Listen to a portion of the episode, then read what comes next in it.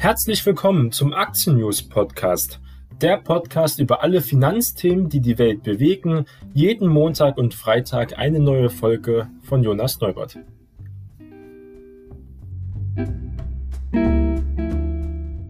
Heute ist Freitag, der 4. Juni und wir beenden gemeinsam den letzten Handelstag. Und an diesem Freitag haben wir eher negative vorbörsliche Indikationen. Wir sehen besonders in Asien deutliche rote Vorzeichen, muss man sagen. Und es hat viele Gründe, besonders weil am vergangenen Donnerstag ja auch die Kurse aus Amerika leichter geschlossen sind. Und wir hatten ja eine wirklich sehr turbulente Woche. Die ganze Thematik mit AMC wurde schon in ganz vielen Bereichen schon besprochen. Da werden wir uns heute jetzt nicht mehr daran ereifern, sondern werden in anderen Themen weitermachen. Trotzdem gestern AMC einer der meistgehandelten Aktien, wieder einmal vor Apple, vor Amazon und vor Alibaba zum Beispiel. Auch BlackBerry wieder sehr beliebt.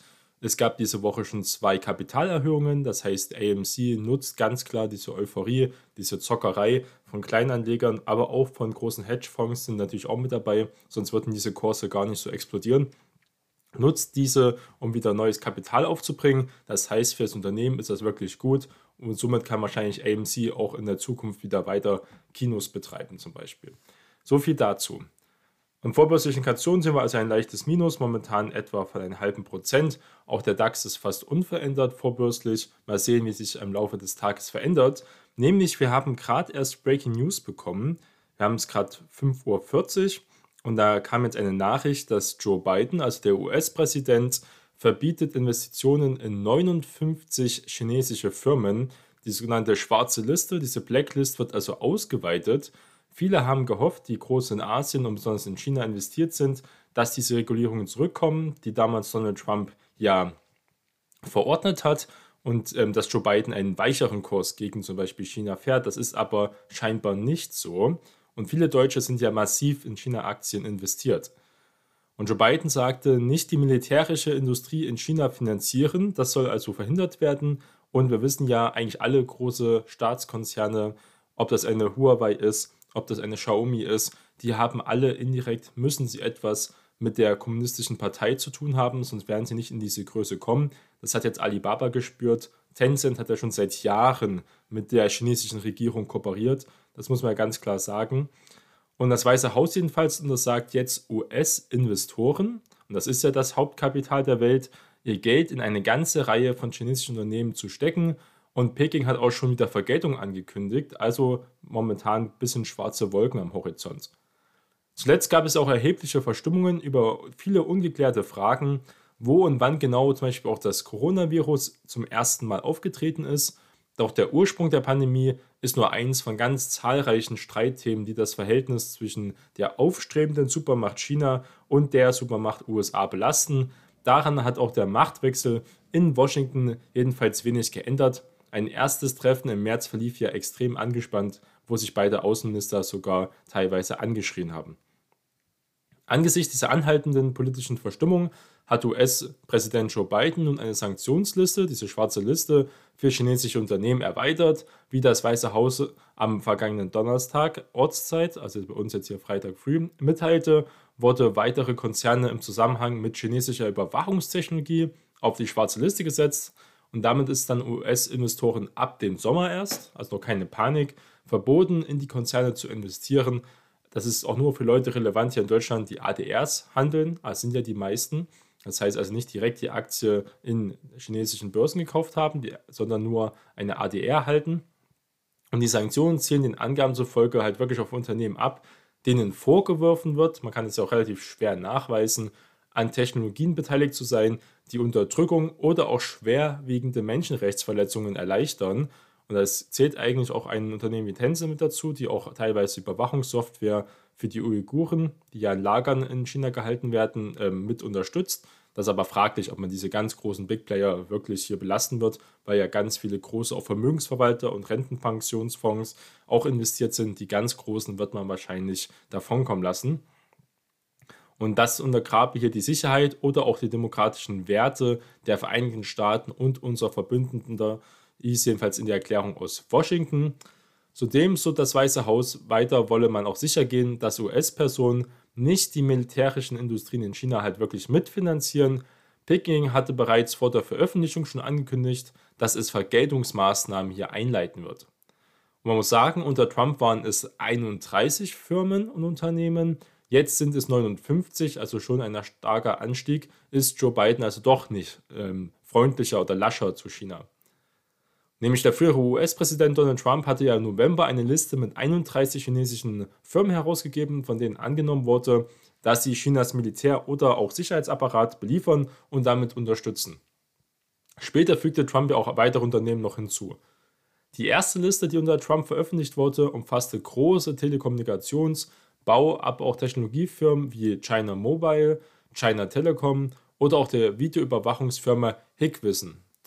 Auch die Kommunikations- Konzern Huawei befindet sich darunter, der schon länger äh, unter Sanktionen von Amerika extrem leidet. Die Huawei-Verkäufe sind ja die Jahre darauf, wo dann zum Beispiel Google teilweise dann sein ähm, Android kein App Store mehr angeboten hat bei Huawei, ja über 60% eingebrochen. Darf also wirklich nicht die Marktmacht in der USA hier unterschätzen.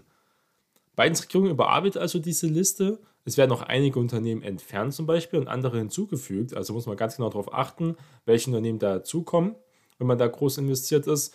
Derzeit beinhaltet sie aber momentan 59 chinesische Firmen, darunter auch mehrere Tochterfirmen von Firmen, die bereits auch auf der Liste standen, muss man sagen.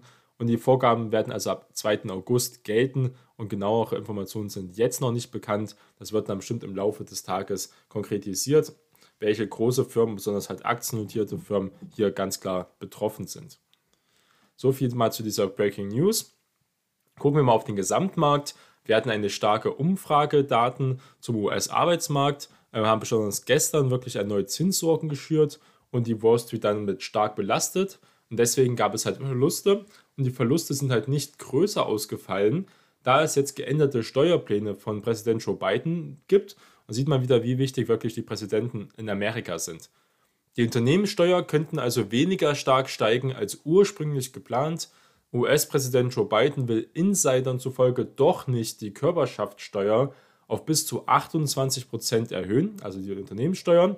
Im Streit mit den Republikanern um einen Infrastrukturdeal hat Biden offenbar angeboten, den Plan fallen zu lassen und stattdessen eine Mindeststeuer von 15% festzulegen, was ja um einiges niedriger wäre. Anleger zeigen sich also zu Recht sehr erfreut das Thema Steuer könnte sich an den Börsen vom Gegenwind zu Rückenwind jetzt auch entwickeln, meinte jedenfalls auch der Anlagestratege Rob Sechan vom Vermögensverwalter New Edge Wealth. Weil jetzt ist wieder ein großes Damoklesschwert abgehängt, weil 15% ist ja wirklich lachhaft, muss man sagen, in vielen Bereichen für die Unternehmen und 28% ist doch, ähm, wäre schon sehr hoch gewesen, muss man sagen. Und vorerst sorgen aber zu starke Konjunkturdaten für Rückenwind. Die Wirtschaft läuft extrem gut. Und warum ist das schlecht? Das ist ganz einfach, weil irgendwann die Fed, die großen Notenbanken, keine Gründe mehr haben, so viel Geld und Liquidität in den Markt zu spülen. Und das ist der einzige Grund, ganzes, das ganze Geld, die ganze Liquidität der Notenbanken, warum die Indizes momentan so hoch stehen, wie sie stehen und warum es auch extreme Übertreibungen in bestimmten Aktien und bestimmten Sektoren gibt. Das ist alles ein Grund der Liquidität. Das kann man wirklich mit Fundamentaldaten viele Sachen gar nicht mehr begründen. Jedenfalls laut Daten des Personaldienstleisters ADP stellten halt die US-Unternehmen wegen des Frühjahrsaufschwungs so viel Personal ein, wie seit fast einem Jahr nicht mehr. Im Mai wurden in der Privatwirtschaft fast eine Million Arbeitsplätze geschaffen. Experten hatten lediglich mit 650.000 neuen Stellen gerechnet. Zudem fiel der vielbeachtete ISM Einkaufsmanager Index für den Dienstleistungssektor ebenfalls sehr stark aus. Er stieg von 62,7 Zählern im April auf ganze 64 Punkte im Mai und das ist schon viel. Die US-Dienstleister erhöhten ihr ohnehin schon starkes Wachstum auf Rekordniveau, muss man sagen. Alles über 50 Zähler zeigt extremes Wachstum und das haben wir hier ja eindeutig. Und damit kehren auch dann die Zinssorgen zurück. Das ist ja alles, die sieht man, wie die Wirtschaft auch zusammenläuft. Eine sehr interessante Zeit, um wirklich, weil sich hier hinter den Kursen mehr interessiert, nicht nur auf den Aktienticker guckt, ob Zahlen hoch und runter gehen, sondern auf die Fundamentaldaten der Wirtschaft ist doch das eine sehr interessante Zeit, hier mitzulernen. Doch die rasante Erholung dieser US-Wirtschaft verstärkt ja gleichzeitig diese Inflations- und Zinssorgen. Denn je heißer die Wirtschaft ja läuft, umso besser es läuft. Wir haben unglaubliche Wachstumsraten in der USA Europa ist nochmal ein anderes Thema, desto höher ist ja die Gefahr einer hohen Inflation. Und dann müssten die US-Notenbanken eigentlich einschreiten und die Zinsen früher als geplant anheben. Wir haben die Woche aber schon von der Fed erfahren, ja, dass sie schon das Quantity Easing macht. Das heißt, sie pendert. Sie ähm, macht also wieder, sie stoppt langsam ihre Ankaufsprogramme, das heißt stoppen, sie fährt sie langsam zurück, kündigt es auch schon langsam an, ja, also wird getempert, wird langsam zurückgefahren, wird langsam wieder beruhigt, aber auf ganz, ganz hohem Niveau. Also wir reden jetzt hier, es wird nur ganz leicht angekündigt, ist ein bisschen untergegangen, aber auch die Fed sieht jetzt, dass sie langsam mit der Liquidität aufhören muss, damit hier nicht die Wirtschaft wirklich implodiert irgendwann. Und folglich haben dann gestern viele Anleger vor diesen großen Engagements zurückgetreten, hatten also ein bisschen Angst. Der Dow Jones stagnierte, der breiter gefasste SP 500 fiel knapp um 0,4% und besonders Tech-Aktien wurden wieder gemieden. Die Hype-Aktien waren ja sehr beliebt, wieder mit der großen Handelsvolumen, aber die technologielastige Nasdaq 100 sackte über 1% ab. Nach einem starken ersten Quartal mit ständig neuen Rekorden ist also die Luft an den Aktienmärkten derzeit wieder mal dünner geworden und das spürt man doch ganz klar auch in der Euphorie. Und jetzt wird es ganz interessant heute auf die offiziellen US-Arbeitsmarktdaten. Darauf richten sich alle Blicke der Wall Street-Investoren. Und zwar kommen die offiziellen US-Arbeitsmarktdaten heute bei dem nicht nur die Stellen aus der Privatwirtschaft, wo wir schon etwa eine halbe, eine ganze Million neue Jobs geschaffen haben, sondern auch der öffentlichen Hand gezählt werden.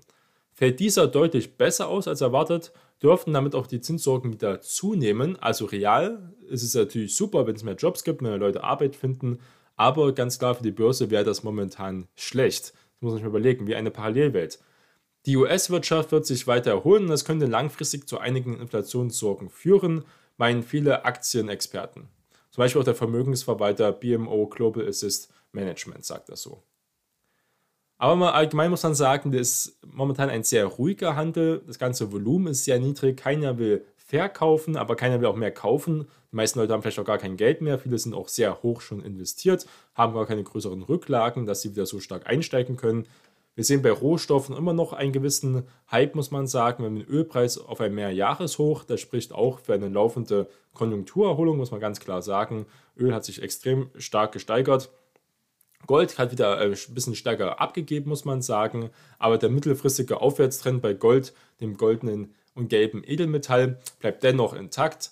Und erst am vergangenen Dienstag war Gold auf den höchsten Stand seit fünf Monaten gestiegen. Es sieht also alles auch nach diesem Kursverlust gestern ziemlich gut aus. Die meisten Experten im Goldmarkt sehen doch Kurse bis Jahresende von 2000 Dollar. Und es wäre schon wieder knapp Allzeithoch, was ja bei 2100 Dollar etwa lag. Viele Währungen sind unter Druck gekommen, muss man sagen. Besonders hier die türkische Lira muss ja extrem schwer denken, ähm, schwer einsetzen, weil die Inflationsdaten einfach extrem sind die Regierung natürlich in Ankara auch extrem ist, denn es gibt hier schwere Bedenken zur Unabhängigkeit der Notenbank. Der Notenbankchef wurde ja ähm, erstmal abgesetzt und jetzt wurde einer eingesetzt in der Türkei, der ganz klar unter Erdogan steht, also ein Profiteur von Erdogan ist und damit wahrscheinlich auch Erdogan ein paar Gefallen tun wird. Und Erdogan sieht es ja so, der Präsident in der Türkei, dass man die Zinsen senken müsste, um die Inflation zu senken. Die Türkei hat eine extreme Inflation bei etwa 17 Prozent, muss man sich mal vorstellen, 17 Prozent Inflation in der Türkei. Und deswegen wurde in der Türkei ja auch zum Beispiel der Handel mit Bitcoins äh, verboten, also der Kauf von Waren mit Bitcoins, weil einfach die Währung keiner mehr haben will und doch ganz viele Türken damals Bitcoin gekauft haben und das ja auch ganz klar gegen die Regierung geht. Also da eine große Gemengelage, Türkei momentan auch ein rotes Tuch für Investoren, muss man sagen. Das ist keine erfreuliche Entwicklung. Allgemein Bitcoin und Dogecoin sind weiter auf Erholungskurs, muss man sagen. Die Erholung bei der weltweit wichtigsten und auch bekanntesten Cyber-Device ging auch weiter. Der Bitcoin stieg wieder auf knapp 39.000 Dollar. Das kann sich natürlich immer sehr schnell ändern. Mitte Mai war die Kryptowährung ja nach vielen kritischen Äußerungen, besonders auch wieder der chinesischen Zentralbank, noch bis auf 30.000 Dollar abgestürzt. Also doch wieder eine ganz gute Erholung. Wir sehen auch bei den deutschen Autokäufern, dass es ähm, sehr gute Nachrichten gibt. Besonders die Firmen BMW, VW und Daimler konnten in letzter Zeit sehr profitieren. Die Aktien sind deswegen auch wirklich sehr gut gelaufen, muss man sagen. Momentan vielleicht ein bisschen überkauft, werden wir auch bestimmt noch ein paar niedrigere Kurse bald sehen werden. auch wenn sich die Wirtschaft wieder stark erholt. BMW hat zum Beispiel starke Zahlen auch jetzt vorgelegt und zwar mit 37 Prozent mehr Absatz neu zugelassenen PKWs als im vergangenen Jahr, im Mai. Da war natürlich die Corona-Krise, aber sieht man, wie stark jetzt der Industrie- und der Zyklussektor hier in Deutschland wieder Fahrt aufnimmt. Das sind doch hier sehr interessante Nachrichten. Wir haben außerdem, dass Auto 1 weiter in den MDAX aufsteigt. Das ist eine kleine Randnotiz. Und es gibt auch neue Aufträge für die Nordex. Im MDAX waren Papiere von Nordex ja zeitweise auch stark gefragt. Dieser Hamburger Windkraftkonzern, also auch ein Thema, wo man die erneuerbaren Energien spielen könnte, hat einen neuen Auftrag aus Spanien an Land gezogen. Marktbeobachter sprachen von einer technischen Gegenreaktion auf die am vergangenen Tage stark erlittenen Kursverluste. Nordex hat doch schon stärker korrigiert. Und zu Wochenmitte war die gesamte Windkraftbranche und erneuerbare Energien unter Druck, weil sie teilweise sehr hoch bewertet ist. Nordex kämpft mit viel Konkurrenz, hat sehr schwache Margen, muss man sagen, hat relativ viele Aufträge, das ist gut, also viel Umsatz, aber wenn da nicht äh, viel Gewinn hängen bleibt, ist das natürlich auch kein so gutes Investment. Und ähm, sonst hatten wir nur noch ein paar Nachrichten, zum Beispiel, dass eine gute Nachricht für Apple zum Beispiel, es gab deutlich mehr Verkäufe im App Store. Über den App Store von Apple ist im Corona-Jahr 2020 einer Studie zufolge 24% mehr Geschäftsvolumen abgewickelt worden als noch im Vorjahr. Das App Store-System ermöglicht auch demnach insgesamt Verkäufe und Umsätze in Höhe von etwa 640 Milliarden Dollar. Die Zahlen wurden in einer unabhängigen Studie von vielen Ökonomen zum Beispiel errechnet und von Apple auch am vergangenen Mittwoch präsentiert. Also Apple momentan ja auch etwa bei 100 Euro. Das ist ja schon fast ein Value Investment, hat immer noch ein KGV von 28. Der historische Durchschnitt liegt unter 20 bei Apple, das muss man auch dazu sagen. Aber wenn man es vergleicht mit anderen Technologieaktien, ist Apple das wertvollste Unternehmen der Welt immer noch relativ attraktiv, muss man sagen. Auf jeden Fall auch langfristig gesehen kann man mit Apple eigentlich nicht viel falsch machen. Und zum Abschluss gab es noch eine Nachricht von PayPal. PayPal greift jetzt auch Klarna an. Klarna ja der größte europäische Zahlungsabwickler aus Schweden. Der Bezahldienst PayPal will verstärkt ins angestammte Geschäft des Rivalen Klarna mit später Bezahlung angestoßen, also wirklich angeboten vorstoßen. Die US-Firma kündigt auch eine Option zum Zahlen von Einkäufen nach 30 Tagen an. Außerdem werden Händler künftig einen entsprechenden Button in ihren Shops auch integrieren können, mit dem Kunden die Option auch direkt auswählen. Die Neuerungen sollen in den kommenden Wochen und Monaten auch umgesetzt werden. Da sieht man, wie innovativ auch wirklich PayPal ist und warum es auch wirklich die absolute Nummer 1 ist in diesem digitalen Payments-Sektor vor Square, vor Klarna und vor Global Payments und welche anderen Anbieter es noch alles gibt. Wer wirklich hier auf die Zukunft setzen will, ist mit PayPal sehr gut beraten. Ein tolles Unternehmen, fundamental auch wirklich toll. Ist natürlich auch ähm, hoch bewertet mit KGV von etwa 60. Das ist schon sehr hoch, aber die Wachstumsraten und der anstehende Erfolg über Jahre hinweg ein Wachstum von Umsatz und Gewinn ähm, zweistellig, das spricht doch wirklich für eine Qualitätsaktie. Und sollte der Markt korrigieren, wäre PayPal ein Wert, den man sich auf jeden Fall ins Depot legen sollte.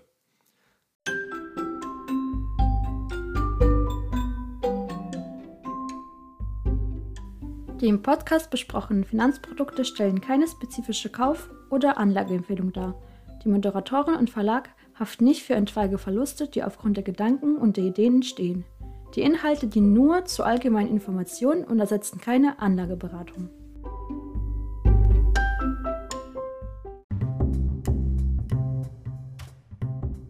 Das war die heutige Aktien-News-Folge. Bleiben Sie investiert. Wir hören uns zur nächsten Folge wieder. Ihr Jonas Neubert.